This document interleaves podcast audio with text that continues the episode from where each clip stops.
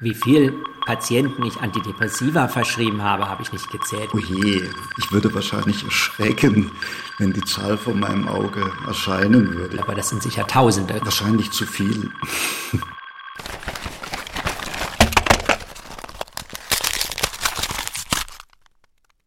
Dass ich das selber nehmen würde, das habe ich, glaube ich, lange nicht gedacht. Und dann gibt es natürlich auch die Momente, wo ich dann denke, brauche ich überhaupt noch Antidepressiva? Wobei ich denke, das ganz, ganz selten. Weil ich genau weiß, dass die nächste Welle wieder kommt. Ich weiß genau, weil ich es seit 40 Jahren kenne, es kommt eine Welle auf die andere. Das hört nicht auf. Mein Pakt mit den Pillen. Die Sache mit den Antidepressiva. Feature von Inge Braun. You know when you're not feeling like yourself. Ängstlich. You're tired all the time. You may feel sad, hopeless, and lose interest in things you once loved. Du bist traurig. You may feel anxious.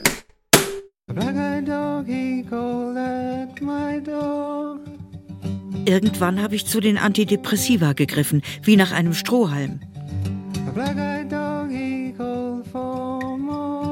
Weil mich die Schmerzen wahnsinnig machen, die mich seit meiner Schulteroperation quälen und wie Blitz und Stromschläge in meinen Körper einschlagen. Dann wurde plötzlich bei meinem Mann ein bösartiger Tumor entdeckt. Der Horrortrip begann. Operation, Strahlentherapie, Chemotherapie. Wir lebten in einer Höllenangst fünf Jahre lang. Bis die Metastasen in der Leber Helmut am Ende umgebracht haben. Die Psychopillen habe ich weiter geschluckt. Jetzt traue ich mich nicht mehr, das Zeug abzusetzen.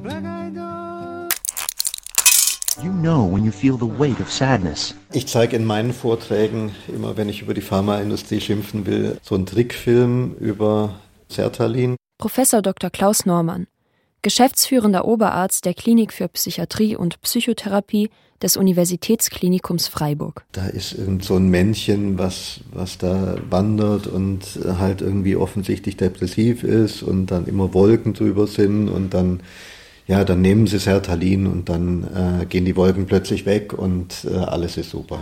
Zoloft. When you know more about what's wrong, you can help make it right. They are drugs. Joanna Moncrieff, Professorin für kritische und soziale Psychiatrie am University College London. In other words, they are chemicals, foreign chemicals that change the normal state of the body and the brain. Antidepressiva sind körperfremde Chemikalien, die den Zustand von Körper und Gehirn verändern. Wir haben aber heutzutage das Phänomen, dass die Patienten das einfordern und sagen, jetzt geben Sie mir mal. Und ähm, äh, meine ganze Umgebung, da nehmen auch alle Antidepressiva. Warum soll ich das denn nicht kriegen? Professor Tom Shore, Facharzt für Psychiatrie und Psychotherapie, Mitautor der Behandlungsleitlinie für Depressionen. Das war vor 25 Jahren noch ganz anders. Da waren sehr große Vorbehalte gegenüber Antidepressiva, waren auch zum Teil irrationale Vorbehalte, dass die alle abhängig machen würden, dass sie die Persönlichkeit verändern würden. Da hatte man viel mehr Mühe, Patienten überhaupt zu gewinnen, erstmal ein Antidepressivum zu probieren. Heute ist es eher andersrum. Das ist, dass ich öfter erlebe, wie ich es Patienten ausreden muss. Amitriptylin, Fluoxetin, Venlafaxin, Zoloft. Nach ihrer chemischen Formel oder dem angenommenen Wirkprinzip werden Antidepressiva eingeteilt in trizyklische Antidepressiva, tetrazyklische Antidepressiva, MAO-Hämmer, selektive Serotonin-Wiederaufnahmehämmer, Autorezeptorblocker. Angeboten werden sie als Kapseln, als Tropfen, auch als Kautabletten für Hunde.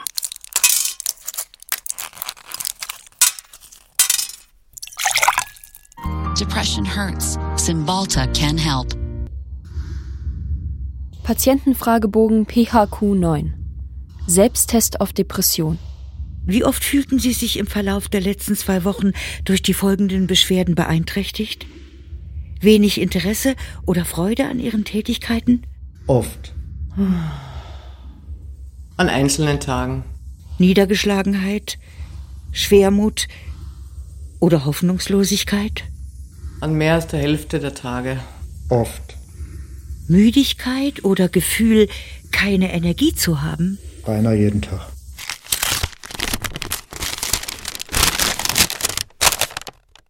Dieses Gefühl, dass etwas in mir tickt, hatte ich schon, bevor dieser Zusammenbruch kam. Ich hatte schon monatelang davor das Gefühl, dass da irgendetwas ist, was lauert. Thorsten. Ich hatte das Gefühl, dass mir irgendeine Bedrohung bevorsteht, dass irgendetwas mir passieren wird. Es ist eine absolut tiefe, sinnlose Traurigkeit, die mich nichts mehr machen lässt. Elisabeth.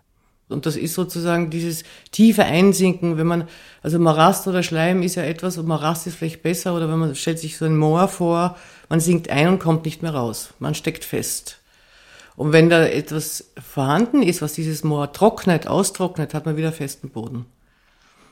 Das ist ungefähr die Wirkung. Also die Wellenbewegung ist noch da, aber ich sinke nicht mehr so tief ab und kann damit leben.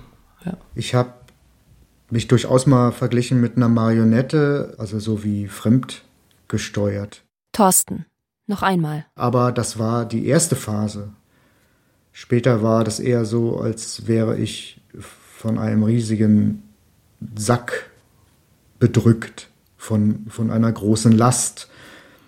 Und das ist ja eine Marionette nicht, die ist ja eigentlich eher so leicht äh, und schwingt so durch die Gegend und die Glieder wackeln und das war es dann später nicht mehr. Dann setzt auf jeden Fall sowas ein von ja, Versteinerung oder einfach so so einer Form der Trägheit, würde ich fast sagen, und auch so entrückt sein. Katinka. Und die Umwelt war auf jeden Fall wie so durch so einen Schleier von mir getrennt. Also ja, dieses ganze Thema auch, dass man sich dann oft so einsam fühlt und wie als wäre man alleine auf der Welt und niemand versteht einen. Ich glaube, da gibt es einfach irgendeine Form der Wand oder Trennung zwischen einem selber und der Außenwelt und die Töne dringen nicht mehr ganz so klar durch dieses diesen Vorhang oder diesen Schleier. Also es gab eine Traurigkeits-, eine Trauerphase und zwar eher so in der Zeit davor. Ich habe zum Beispiel auf der Arbeit gestanden und aus dem Fenster geguckt und hatte immer so das Gefühl, ich sehe alles irgendwie zum letzten Mal. Ich weiß auch nicht, woher dieses Gefühl kam. So ein tiefes Abschiedsgefühl. Und ich hatte dann auch so Gedanken, also du bist jetzt 40 und dein Leben ist jetzt gelebt und irgendwie auch vorbei. Ich hatte tatsächlich so ein Endzeitgefühl. In meinem Gefrierschrank steht noch eine Frischhaltedose mit Hühnersuppe, von der Helmut kurz vor seinem Tod ein paar Löffel gegessen hat. Ich gehe zu seinem Grab auf dem alten Friedhof und sage, komm jetzt endlich raus. Aber ich bekomme keine Antwort mehr. Der Mensch, der jahrzehntelang an meiner Seite war, mein Geliebter, kann doch nicht einfach verschwinden. Ein für allemal. Welcome. The virtual trip you're about to take is sponsored by Lundbeck as an introduction to their promising new antidepressant, escitalopram. You will be transported to a harsh but intriguing landscape, symbolizing the daunting nature of depression. Faszinierende Landschaft. Die Reise geht weiter.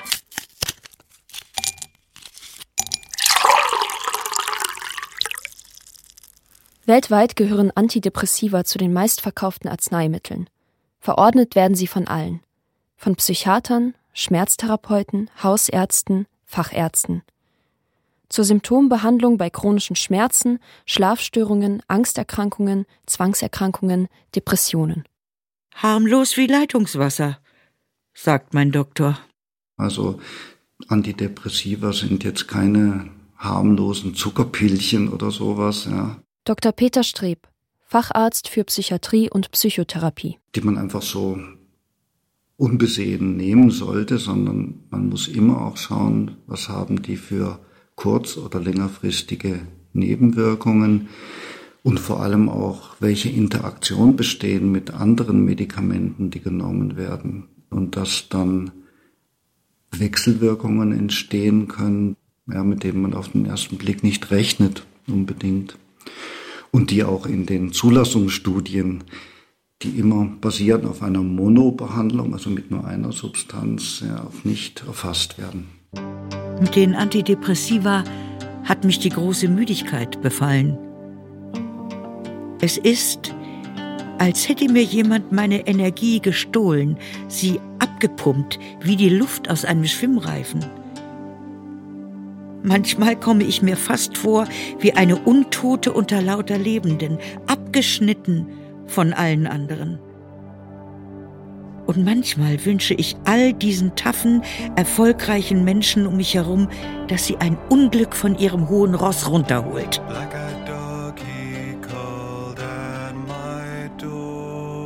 Ich hasse mich für diese schwarzen Gedanken.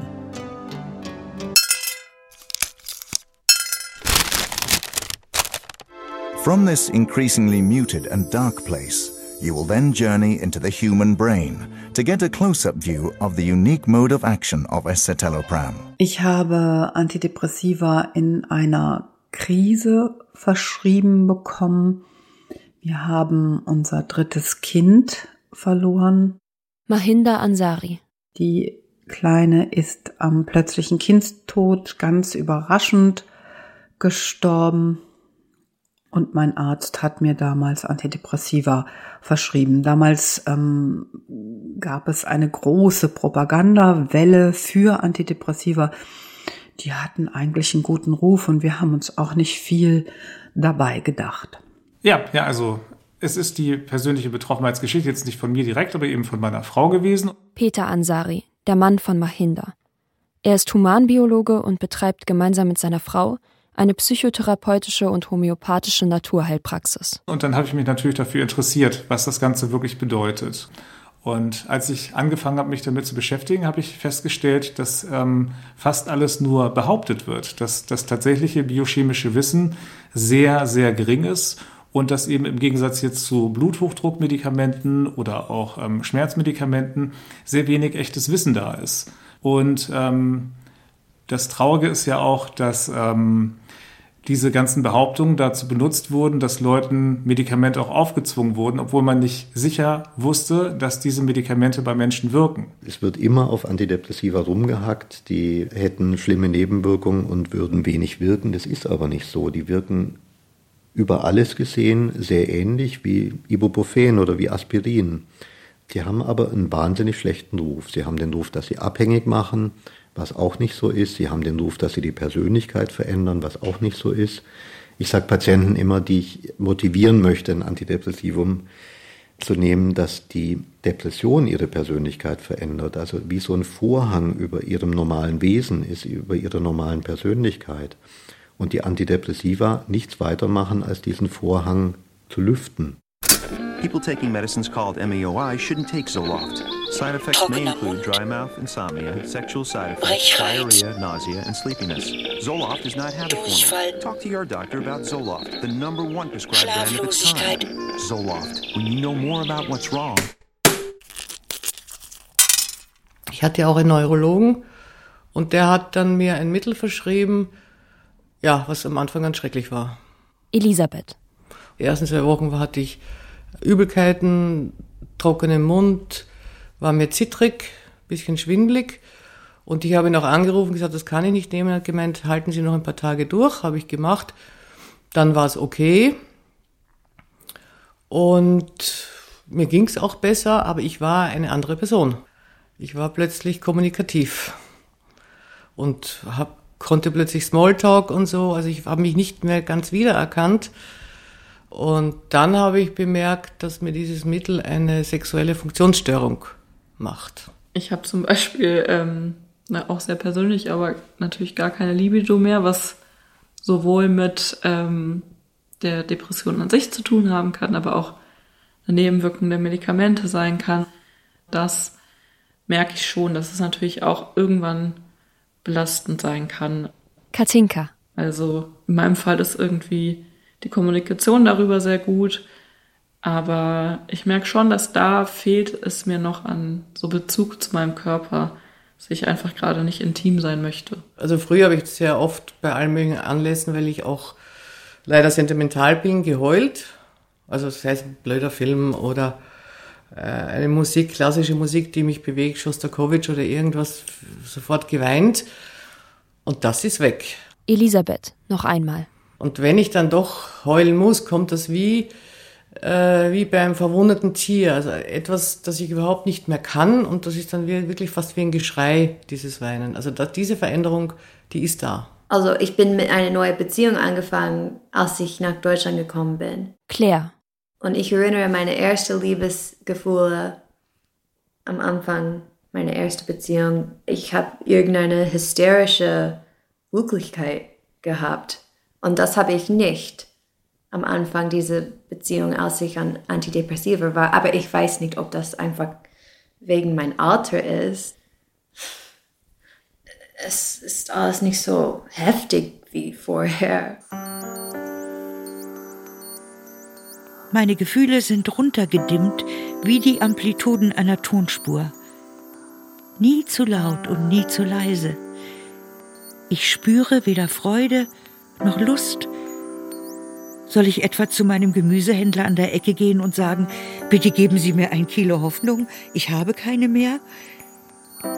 Ich möchte davonrennen, in ein anderes Leben hinein und stecke in einen Teufelskreis fest. Wie viele Pillen habe ich inzwischen geschluckt? Hunderte? Oder sind es schon Tausende? Es ist, als hätte ich einen unheimlichen Pakt mit den Antidepressiva geschlossen. Patientenfragebogen PHQ9 Selbsttest auf Depression Wie oft fühlten Sie sich in den letzten zwei Wochen durch folgende Beschwerden beeinträchtigt? Schwierigkeiten ein- oder durchzuschlafen oder vermehrter Schlaf? Beinahe jeden Tag. An einzelnen Tagen. Schlechte Meinung von sich selbst. Gefühl, ein Versager zu sein oder die Familie enttäuscht zu haben? Überhaupt nicht. Oder immer die Frage, äh, ich bin doch faul, ich liege hier nur rum, äh, ich kann doch eigentlich alles, mir tut nichts weh. Schwierigkeiten, sich auf etwas zu konzentrieren, zum Beispiel beim Zeitungslesen oder Fernsehen? An einzelnen Tagen. Also es gibt sehr, sehr viele genetische Untersuchungen über das Thema Depression. Und die Kandidatengene, die da identifiziert wurden, die erklären nur ganz wenige Fälle wirklich klar. Also man hat bisher nicht das Depressionsgen gefunden und man hat intensiv gesucht. Und letztlich ich und viele andere sind davon überzeugt, dass es das Depressionsgen auch nicht gibt.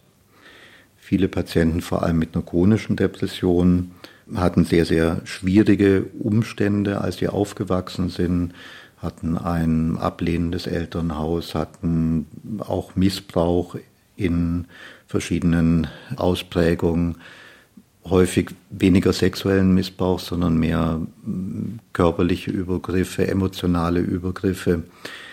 Und diese Prägungen verhindern ähm, eine normale Lebensentfaltung und führen als Stressfaktor, der sozusagen aus der Kindheit mitgebracht wird, auch zu einer Depression. Ich nehme mal an, meins ist genetisch, weil es eben einfach so eine Grundstimmung ist. Also ähm, vielleicht wurde es mal mit 17 ausgelöst, das kann natürlich schon sein, weil sich da mein Freund umgebracht hatte. Aber die genetische Präferenz, bin ich überzeugt, habe ich einfach. Ich sehe es bei meiner Mutter. Ich kann es bei meinem Großvater mütterlicherseits nicht sehen. Der hat sich nämlich früher umgebracht, als meine Mutter erst 18 war. Also war er auch depressiv. Also das ist eine ganze Familiengeschichte der Depression. Ich beiße die Zähne zusammen und lasse mich von Antidepressiva benebeln bis mein Doktor mich mit der Nachricht aufschreckt, dass es erhebliche Nachschubprobleme mit meinem Antidepressivum Venlafaxin gibt. Ich fühle mich wie ein Junkie, dem der Stoff ausgeht. I felt a cleaving in my mind. Ich fühle den Spalt in meinem Geist. As if my brain had split. Als wäre mein Hirn zerteilt. I tried to match it seam by seam. Zusammennähen wollte ich es. But could not make it fit. Doch blieb es ungeheilt. Emily Dickinson. A black-eyed dog, he called at my door.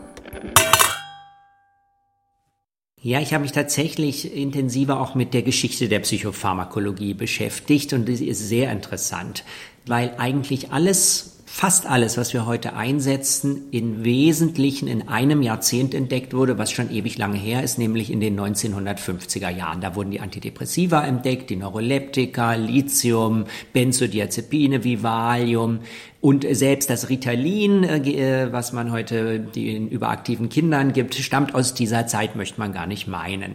Das erste Antidepressivum mit dem Codenamen G22335 Imipramin kam 1958 als Seelenkraftverstärker Tofranil auf den Markt. 1963 folgte flächendeckend Valium, ein Tranquilizer aus der Gruppe der Benzodiazepine. Genannt die rosa Brille auf Rezept oder Mother's Little Helpers. And of course, depression itself wasn't that common until the last few decades. Die Diagnose Depression war lange Zeit nicht geläufig. Back in the 19 60s and 70s, it was anxiety that was the really common problem. Noch in den 1960er und 1970er Jahren waren Angststörungen das häufigste Problem. And that was in association with the marketing of benzodiazepines and anxiolytic drugs. Also vermarktete man angstlösende Drogen. Als 1961 Amitriptylin zugelassen wurde, veröffentlichte die Pharmafirma Merck das Lehrbuch Recognizing the Depressed Patient und ließ es kostenlos an Arztpraxen verteilen. Die Krankheit Depression und die Vorstellung, man könne ihr mit chemischen Waffen zu Leibe rücken, wurden gleichzeitig vermarktet. Bis heute ist Amitriptylin eines der meistverkauften Antidepressiva. Und dann kam diese Firma auf die Idee, dass sie eine Schallplatte rausgebracht hatte mit Bluesgrößen wie Duke Ellington, Ella Fitzgerald und eben anderen. Und im Inlet dieser Platte war dann eben ein Schreiben, wo es drin hieß, ähm, wenn auch Sie manchmal unter bluesartigen Stimmungen leiden, könnte das Medikament Amitriptylin etwas für Sie sein. Probieren Sie es doch mal aus.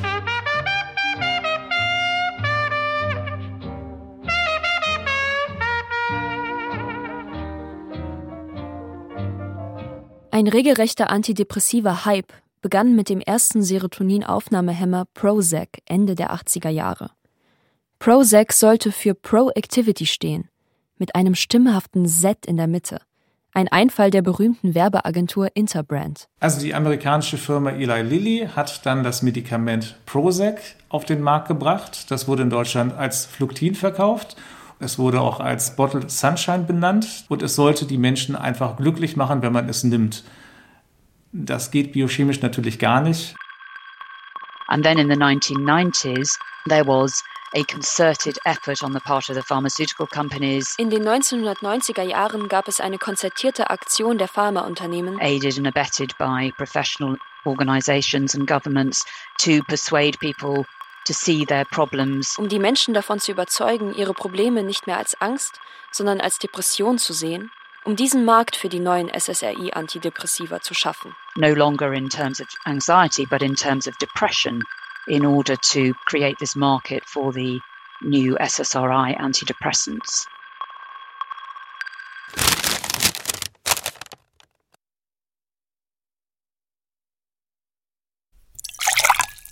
Als ich angefangen habe als junger Arzt, da wurde gelehrt von den Firmen, aber auch von den Fachvertretern, dass die Depression auf einen Serotoninmangel zurückzuführen ist und die Medikamente würden den ausgleichen. Und wir wurden insbesondere angehalten, unsere Patienten so aufzuklären und ihnen zu sagen, da haben sie ein Ungleichgewicht und das Medikament bringt das wieder ins Gleichgewicht.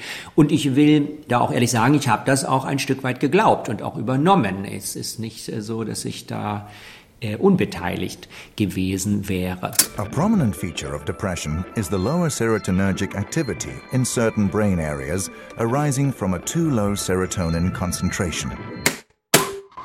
Die meisten Menschen sind heute davon überzeugt, dass Depressionen durch ein chemisches Ungleichgewicht verursacht werden. Most people now believe that depression is caused by a chemical imbalance, even if they also think it might be related to their you know to, to to social circumstances or personal circumstances most people have become convinced that depression is caused by a chemical imbalance And I think it's really important to say this is simply not true. Auch wenn sie gleichzeitig für möglich halten, dass sie auch mit den sozialen oder persönlichen Umständen zusammenhängen könnten. Und ich denke, es ist wirklich wichtig zu sagen, dass dies einfach nicht stimmt. There is no evidence that there is a chemical imbalance in the brains of people who are depressed compared to the brains of people who are not depressed. And I, I think this idea, you know, that depression is a chemical imbalance, it leads to the idea that you have to therefore take a chemical to put the chemical right. It leads to the idea that there's something biologically wrong with you that you can't do anything about. Es gibt keine Beweise für ein chemisches Ungleichgewicht im Gehirn von Menschen, die depressiv sind, im Vergleich zu den Gehirnen von Menschen, die nicht depressiv sind. Die Vorstellung eines chemischen Ungleichgewichts führt zu der Vorstellung, das könne nur eine Chemikalie reparieren. Und wenn biologisch etwas falsch ist, kann man halt nichts dagegen tun. Die große Krux der Antidepressiva begann eigentlich vor allem dann in den 90ern, als man angefangen hatte, den Leuten zu erzählen, man kann mit Antidepressiva künftige Episoden verhindern. Und dann hat man eben angefangen mit der Dauermedikation. Ich werde mit den Pillen aufhören. Zuerst muss ich auf ein Mittel umsteigen, das mich aktiviert und von dem ich abnehme. Never change a running system, sagt mein Doktor. Eine der großen Weisheiten der Informatik. Ich bin aber kein Computer.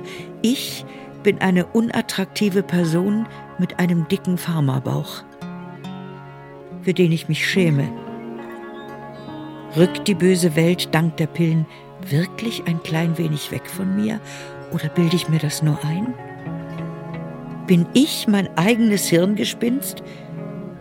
Und meine Antidepressiva sind die Lollipops in zartrosa und himmelblau?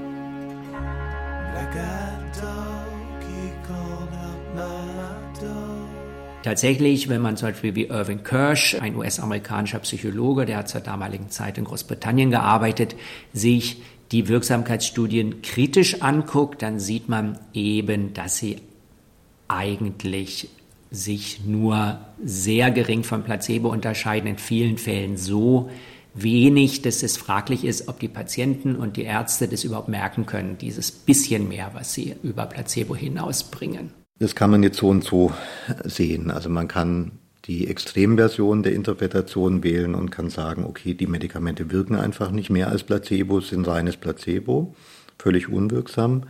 Oder man kann sagen, hm, Placebo wirkt auch viel. Und wahrscheinlich ist es so.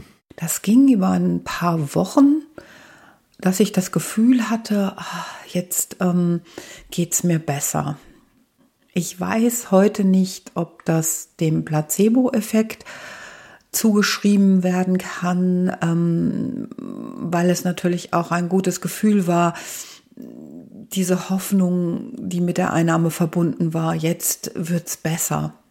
Und es wurde in der Tat etwas besser. Ich habe eine Belebung gespürt, aber die hat sich nach ein paar Wochen wirklich verflüchtigt.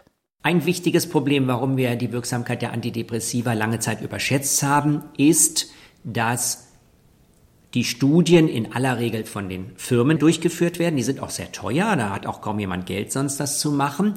Und die Firmen haben dann nur die Studien veröffentlicht, in denen das Antidepressivum besonders gut abgeschnitten hat. Und wenn es nicht besser war als Placebo, wurde die Studie einfach in den Tresoren der Firmen eingeschlossen. Und dann hat man natürlich den Eindruck, dass die Antidepressiva in jeder Studie eine tolle Wirkung entfalten.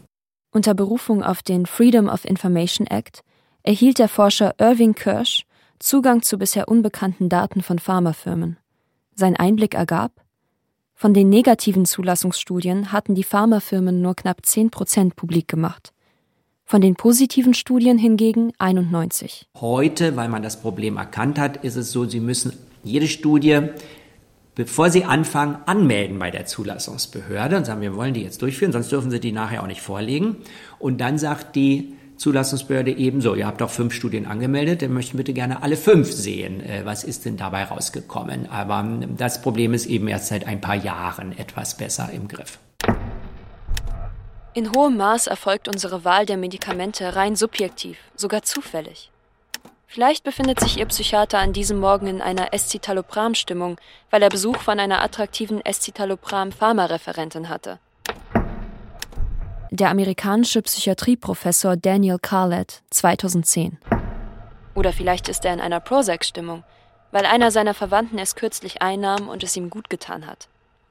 In Wahrheit spielt es keine Rolle, welches Antidepressivum ich auswähle, weil alle ziemlich gleich auf die Symptome wirken. PHQ 9 Selbsttest auf Depression. Wie oft fühlten Sie sich im Verlauf der letzten zwei Wochen durch die folgenden Beschwerden beeinträchtigt? Verminderter Appetit oder übermäßiges Bedürfnis zu essen? Übermäßiges Bedürfnis, äh, Kohlenhydrate zu essen. Kekse, Kekse, Kekse. Waren Ihre Bewegungen oder Ihre Sprache so verlangsamt, dass es auch anderen auffallen würde? Oder waren sie im Gegenteil zappelig oder ruhelos und hatten einen stärkeren Bewegungsdrang als sonst? Erst das eine, dann das andere. Man, man ist einfach getrieben vor Unruhe. Und später dann tatsächlich, du rennst gedrückt herum in einer leicht gebückten Haltung. Das äh, sieht man dann einem von außen schon an. Gedanken, dass sie lieber tot wären oder sich Leid zufügen möchten? Die springen mich regelrecht an.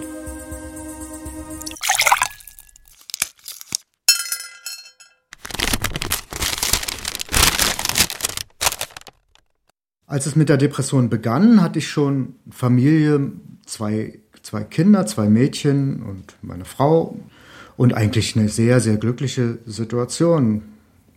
Ich hatte auch überhaupt gar keinen äußerlichen Grund, irgendwie äh, unzufrieden zu sein. Es funktionierte eben auf allen Ebenen, ja, auf der Arbeit und in der Familie. Und trotzdem kam diese Situation, dass man das Gefühl hatte, äh, es geht nicht weiter und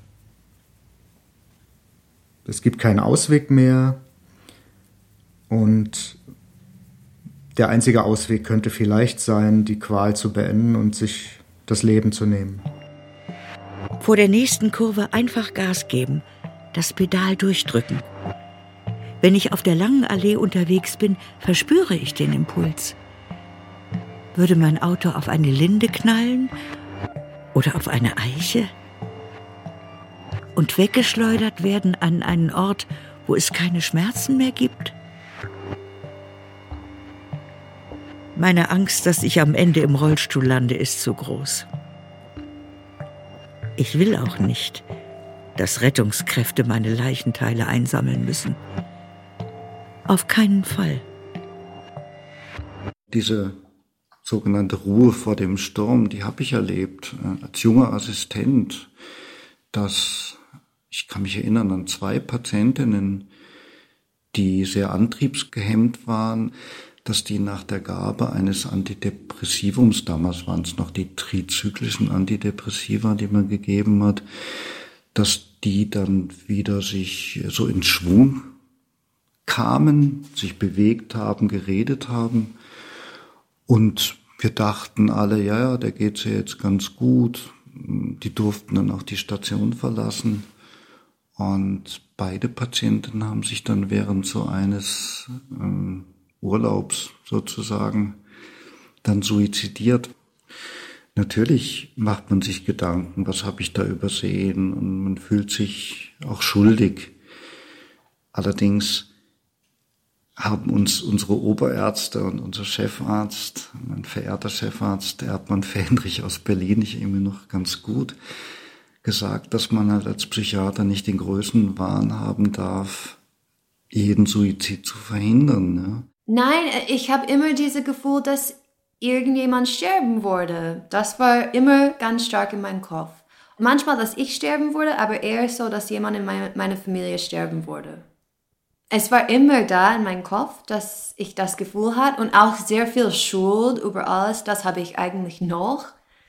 Ähm, aber es war okay und ich konnte damit leben bis zum dieser Punkt, während der Pandemie, dann war es zu viel. ich habe als Kind mir einfach sehr oft die Schuld gegeben für das Verhalten der Erwachsenen und das hat sich dann eben so weitergezogen bis, bis in mein Erwachsenenleben und jetzt diesen Schritt zu gehen, auch in der Therapie zu merken, ich äh, bin nicht an allem schuld, gerade nicht das, was als irgendwie Kind passiert ist.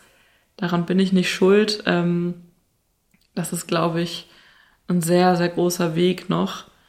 Und dass ich auch nicht selber daran schuld bin, dass ähm, ich jetzt krank bin oder wenn mal irgendwas nicht funktioniert im Alltag, dass ich auch nicht immer direkt an allem schuld bin. Go to depressionhurts.com and learn what the symptoms are. There are treatments that work on both the emotional and painful physical symptoms of depression. At depressionhurts.com, you'll find a simple checklist of symptoms. Compare it to what you're feeling. Then tell your doctor what you're feeling. Depression hurts, but you don't have to. Fluch und Segen der Antidepressiva. Sie können Leben retten, mitunter aber auch das Gegenteil bewirken. Zum Beispiel bei Monika Kranz. Die Kölnerin hatte neun Tage lang nur das Antidepressivum Zoloft eingenommen. Auf dem Beipackzettel fehlte damals der Warnhinweis auf ein erhöhtes Suizidrisiko. Am 21. April 2005 legte sie sich vor einen Güterzug und wurde überrollt. Ihre Angehörigen klagten gegen den Pharma-Riesen Pfizer. Es war ein Prozess David gegen Goliath, der über zehn Jahre dauerte und mit einem Vergleich zugunsten des Witwers endete. Die höchste Strafe, die ein Unternehmen zahlen müsste, für ein Antidepressivum. Das war ähm, die Firma GlaxoSmithKline und die musste 3,1 Milliarden Dollar zahlen, weil sie ähm, das Medikament Jugendlichen empfohlen hatte. Und da hatte man festgestellt, dass es denen mit dem Medikament sehr viel schlechter ging als ohne Medikament. Das ging aus den Studien hervor, das konnte der Firma nachgewiesen werden und deswegen ist eben die Strafe fällig geworden. Das war Pauxetin. Ich setze meine Antidepressiva ab. Am Anfang geht alles gut. Dann beginnt der Drehschwindel. Und mich packt eine Panik, als wäre der Teufel hinter mir her. Er bestraft mich für alles, was ich nicht erreicht habe. Aber ich wollte doch immer alles richtig machen. Gut sein. Perfekt sein. Warum ich? Was habe ich verbrochen?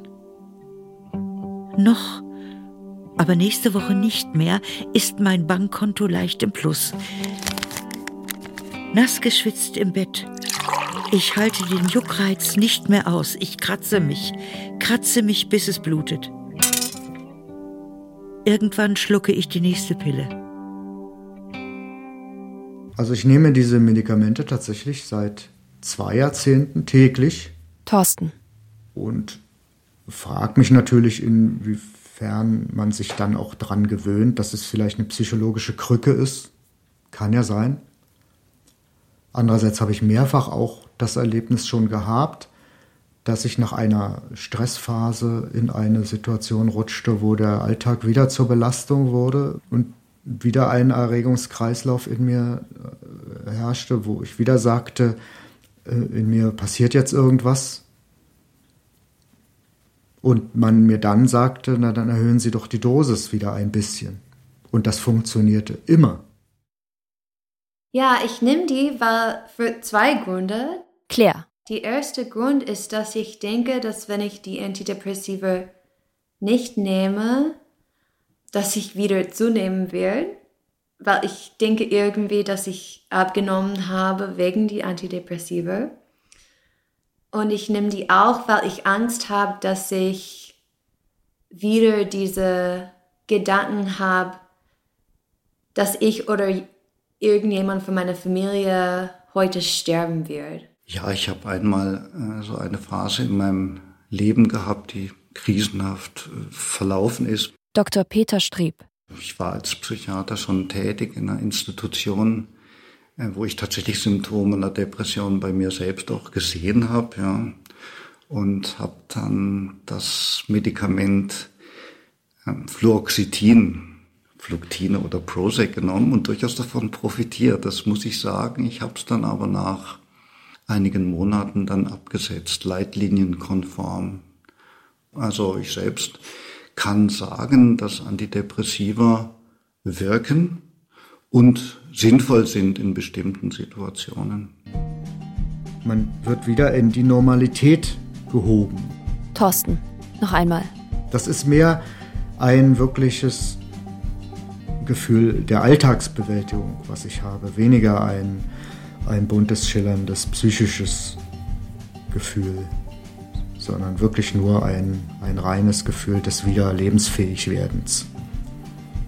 Und auch wieder denken können, natürlich, klar. Also Antidepressiva wirken schon, aber es ist immer eine Hoffnung. Also es ist im Prinzip der Versuch in ein schwarzes Loch, das man nicht versteht, etwas zu werfen, damit da eine Besserung entsteht. An Versuchen mit Labormäusen wurde in einer Studie der Universitätsklinik Freiburg gezeigt, dass Antidepressiva die Neuroplastizität fördern können, also die Fähigkeit des Gehirns, neue Nervenzellen und Verbindungen zu bilden.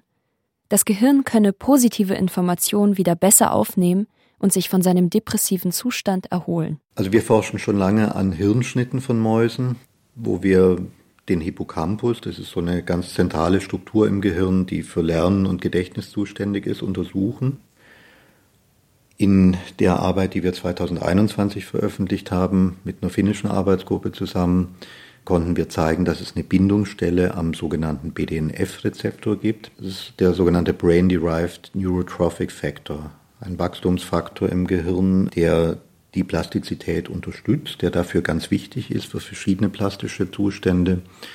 Und wir konnten zeigen, dass die meisten Antidepressiva, vermutlich alle, direkt an diesen BDNF-Rezeptor binden und die Wirksamkeit von BDNF verstärken. Ich bin aber noch absolut zurückhaltend, das zu beurteilen, weil ich schon so viele Irrwege mitbekommen habe in der Depressionsforschung, die wir alle wieder verlassen mussten. Deswegen finde ich die Arbeit, die da in der Fachzeitschrift Cell publiziert wurde, sehr spannend, aber würde zu Zurückhaltung bei der Beurteilung noch aufrufen wollen.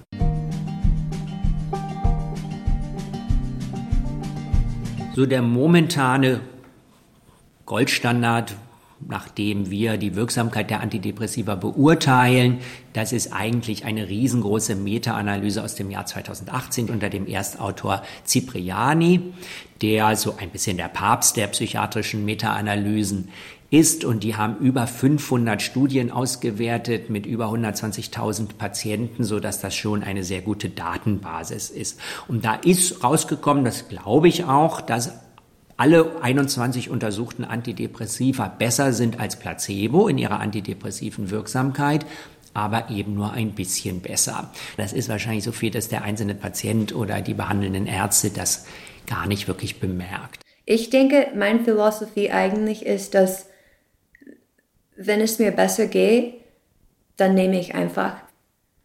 Und das ist natürlich eine sehr billige Lösung.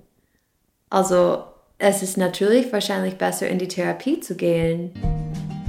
Und da denke ich, gibt es unterschiedliche Patientenkollektive einfach. Ja. Es gibt wirklich Patienten mit leichten, mittelgradigen Depressionen, wo eine Psychotherapie wirklich ausreichend ist und wo die Psychotherapie übrigens im Gehirn das Gleiche bewirkt oder noch viel Besseres bewirkt wie eine medikamentöse Behandlung in Analogie zu den Antidepressiva. Eine gute Psychotherapie darf nicht nur so lange helfen, wie die Therapeutin oder der Therapeut da ist. Das soll nicht ein bezahlter Ersatzfreund sein, sondern es muss zu innerseelischen Veränderungen führen, die dann auch tragen, wenn die Psychotherapie irgendwann mal wieder zu Ende geht. Die muss auch zu Ende gehen, damit der Platz mal frei wird und ein nächster Patient oder eine nächste Patientin eine Chance hat, die Psychotherapie auch zu bekommen. Also ich würde mich jedenfalls wehren gegen so ein Schwarz-Weiß-Bild, gute Psychotherapie, böse Tabletten. Das ist wie immer die Realität sehr viel mehr grau schattiert. Es gibt keine Pille, die negative Einrahmungen von Situationen inhaltlich verändert. Dr. Friederike Janowske, psychologische Psychotherapeutin und Mentaltrainerin. Und solange die ganzen Möglichkeiten nicht ausgeschöpft sind, negative Denkstile zu verändern, Kontexte nicht in Bewältigungssituationen umzumünzen, Fähigkeiten dazu zu lernen, möchte ich dann gar keine Aussagen darüber machen, ob ein Mensch lebenslang Psychopharmaka nehmen soll. Ich soll wahrscheinlich ja in die Therapie gehen. Ich glaube, es wird dazu kommen, dass ich eine Krise haben werde irgendwann und dann muss ich in die Therapie. Ja. Ich glaube, wenn ich zurück nach den USA gehen muss, dann muss ich wahrscheinlich in die Therapie. Ich habe ja auch noch andere Probleme. Also ich habe Angst vor Streit. Es geht mir gleich im Magen, der Streit. Mir wird schlecht. Dafür würde ich das schon machen. Ja, eine Therapie. Aber äh, für meine Grundstimmung würde ich weiterhin dieses Mittel nehmen, weil sich die Welt nicht ändert. Ja. Das Leben nicht besser wird deswegen. Manche Personen haben so viel Angst, vor ihrem Inneren, dass sie das lieber zuschütten, Deckel drauf tun und lieber Psychopharmaka nehmen, anstatt äh, diese ganzen Dinge, die man braucht, um einen intakten Biorhythmus zu haben, zu lernen. In meinem Gehirn sind Milliarden von Hirnzellen. Ich spüre sie nur noch als Watte im Kopf. Müsste ich anders denken, empfinden, fühlen, andere Schlüsse ziehen? Dafür brauche ich meinen Verstand, das Vertrauen in mich selbst. Das hat die Depression lahmgelegt.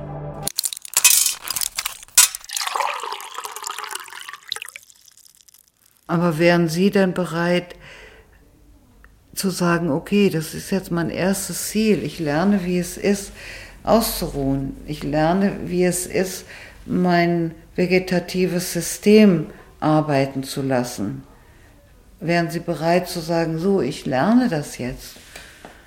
Und ich lerne so meine Gedanken zu ordnen, dass es positive Gedanken sind, nicht Gedanken, die mich gleich wieder traurig machen und runterziehen. Tja. Aber wie soll ich das schaffen?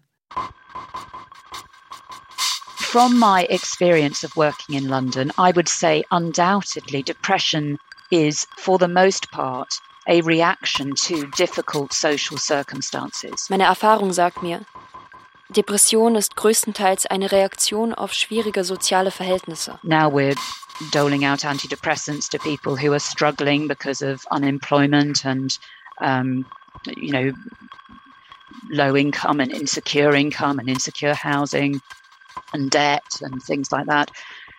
In, instead of doing that, we, we've got to find some social solutions for these problems. And universal basic in, income could potentially provide a solution by giving everyone a basic level of security. Wir verteilen Antidepressiva an Menschen, die aufgrund von Arbeitslosigkeit und niedrigem Einkommen oder unsicherer Wohnsituation Schulden und andere Probleme haben. Stattdessen müssen wir soziale Lösungen für diese Probleme finden. Ein bedingungsloses Grundeinkommen könnte eine bessere Lösung sein.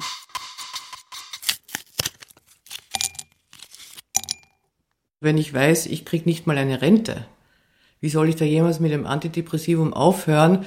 Klar, könnte man sich sagen, könnte sich ja ändern, äh, wenn die Welt wieder anders wird, wenn meine Eltern dann gestorben sind, eine Zeit lang danach. Wenn ich eine Rente kriege, dann könnte ich vielleicht mal drüber nachdenken, mit dem Mittel aufzuhören. Ja, aber das wird wohl nicht passieren. Meine Eltern werden sterben, aber die Rente wird nicht da sein und die Welt wird nicht anders werden. Aber es sind für manche Menschen wirklich viele Veränderungen von Lebensbedingungen, von Denkgewohnheiten, von Partnerwahl nacheinander wieder neu auszurichten. Und dann weiß ich, dass die äh, Abhängigkeit von Antidepressivern absolut bis auf Null, bis zu dem Wunsch auf Absetzen reduziert wird. Wir haben das Paradox in Deutschland und in der ganzen, zumindest entwickelten Welt, dass die Verschreibungszahlen von Antidepressiva steil nach oben gehen. Die haben sich also verfünffacht äh, seit Anfang der 1990er Jahre ohne dass wir irgendeinen epidemiologischen Effekt sehen. Das heißt, es kommen immer nur neue Patientinnen und Patienten dazu, hören aber kaum welche auf, weil man dann mit einer brutalen Rückkehr der Depression bestraft wird oder mit Entzugssymptomen, Absetzsymptomen, die beim Beendigung der Medikation eben auftreten können. Mahinda Ansari. Bin da recht unbedarft rangegangen und habe einfach eine Kapsel weggelassen, dann die nächste und merkte, das geht gar nicht. Bei mir ist es so gewesen, dass ich jedes Mal in eine furchtbare Schlaflosigkeit geraten bin, gegen die auch nichts half. Und es folgten Jahre, in denen ich immer wieder versucht habe, das Medikament loszuwerden, es wieder angesetzt habe, merkte, es geht gar nicht. Das hat dann wirklich sehr, sehr lange gedauert, bis wir wirklich bemerkt haben, dass es da einen Zusammenhang gibt. Ihr Mann, Peter Ansari. Denn wir hatten ja damals auch gehört, dass Antidepressiva nicht abhängig machen und dass man die eigentlich absetzen kann. Wir haben dadurch persönlich gelernt, dass man eine sehr geschickte Strategie benötigt, um die loszuwerden. Und schließlich ist es mir nach langem Ringen gelungen, das Medikament auf die kleinste Handelsgröße zu reduzieren, auf 10 Milligramm. Ich wusste damals nicht, dass man bei Kapseln Kügelchen rausnehmen kann, dass man Tabletten zerteilen kann, dass man sich in der Apotheke Dosierungen anfertigen lassen kann und hatte nur die Möglichkeit gesehen, diese 10 Milligramm wegzulassen. Und das ist dann überhaupt nicht mehr gelungen.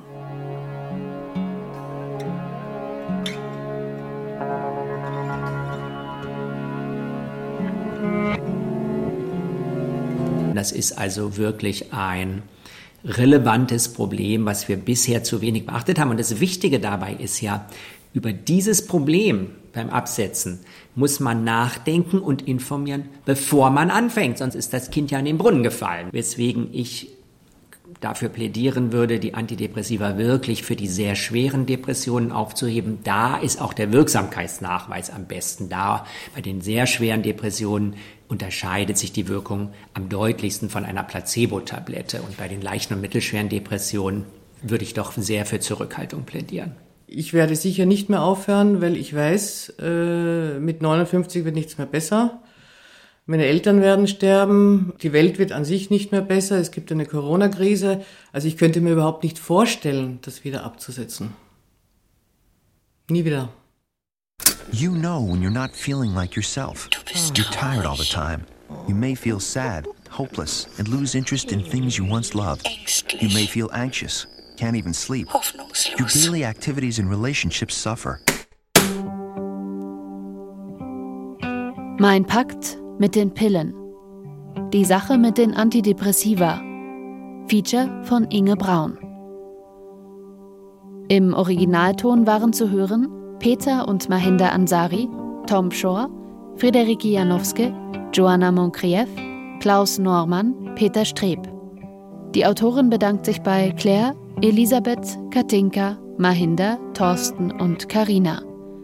Es sprachen Lou Friedmann und Regine Vergen.